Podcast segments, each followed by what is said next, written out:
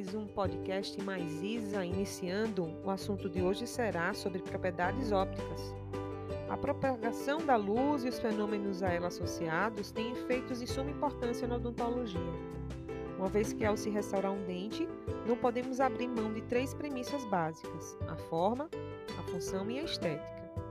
É de especial interesse do dentista o aspecto estético dos dentes naturais, das restaurações e próteses. Desta maneira, vale salientar alguns conceitos físicos e fisiológicos a respeito dos fenômenos ópticos de cor e de propagação de luz.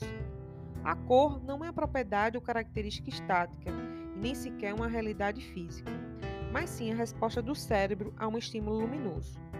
A cor é uma característica dinâmica e só existe enquanto há luz e observador. Portanto, podemos inferir que a cor depende do observador e da luz. Luz, tecnicamente chamada de iluminante, pode variar imensamente conforme o ambiente em que se está. A luz do sol, do sol, por exemplo, é branca por ser dotada de todo o conjunto de radiações visíveis do espectro eletromagnético. Mas sabemos que existem outros, outros tipos de luz.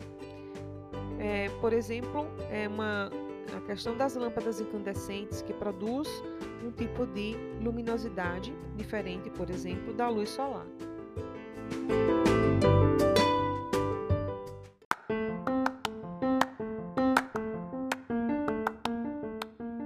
Quando a luz incide sobre os objetos, diferentes tipos de interações podem ocorrer. Assim, na superfície do objeto, alguns comprimentos de onda podem ser refletidos, absorvidos ou transmitidos. Quando toda a radiação eletromagnética é absorvida, o resultado é a ausência de cor, ou seja, um negro.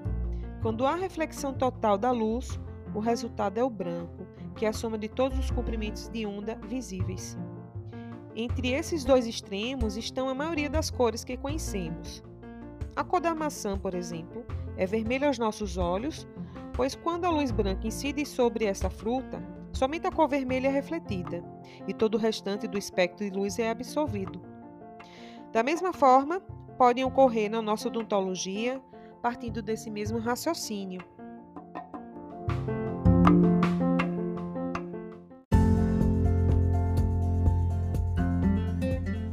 Na odontologia, para a seleção de cores, de materiais relacionados com as estruturas dentais, utilizamos uma classificação tridimensional, através da avaliação da cor predominante do objeto, ou então do grau da saturação, ou mesmo da luminosidade da cor.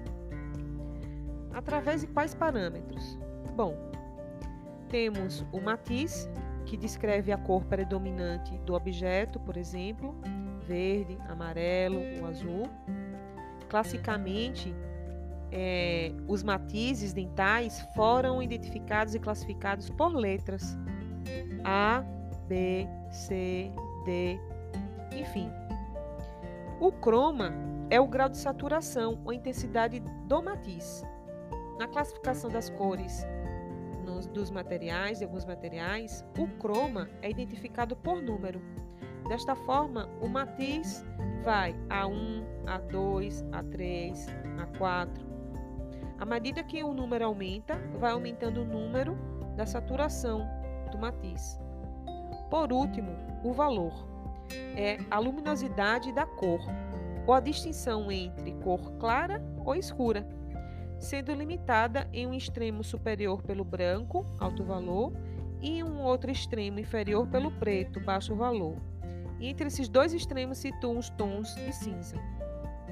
Os matizes e cromas da escala que utilizamos na odontologia são grupados em ordem decrescente de valor.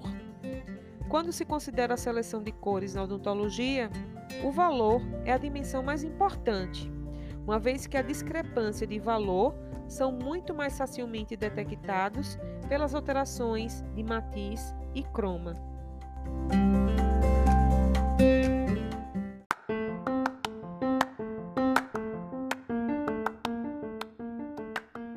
Sobre o assunto opalacidade, translucidez e transparência, em essência a diferença entre materiais opacos, transparentes e translúcidos é o grau de transmissão de luz que é possível em cada um.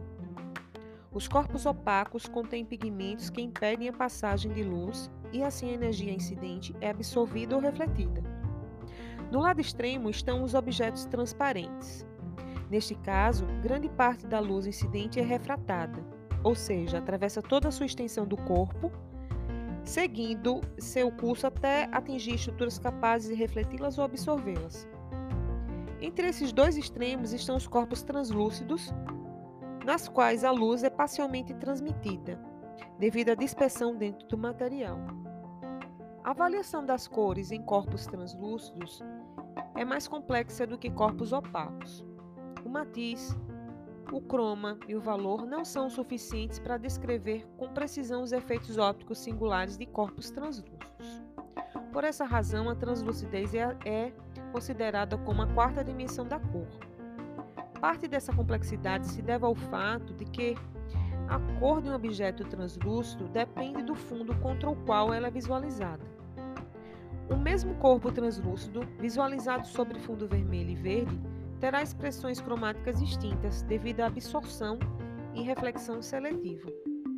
O esmalte, por permitir a transmissão de aproximadamente 70% da luz incidente, quando tem espessura de 1 milímetro, por exemplo, é considerado como um corpo translúcido.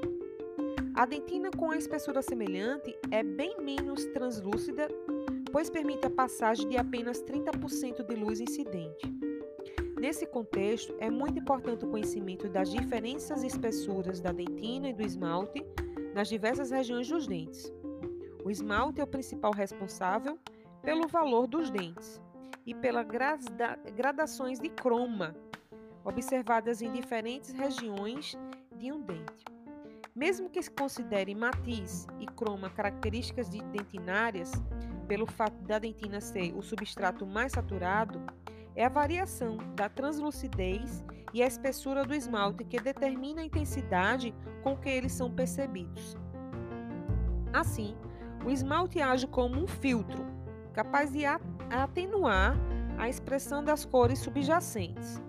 Na região cervical, onde o esmalte é mais delgado, o croma da dentina aparece com maior intensidade que na região média, onde a espessura do esmalte é maior.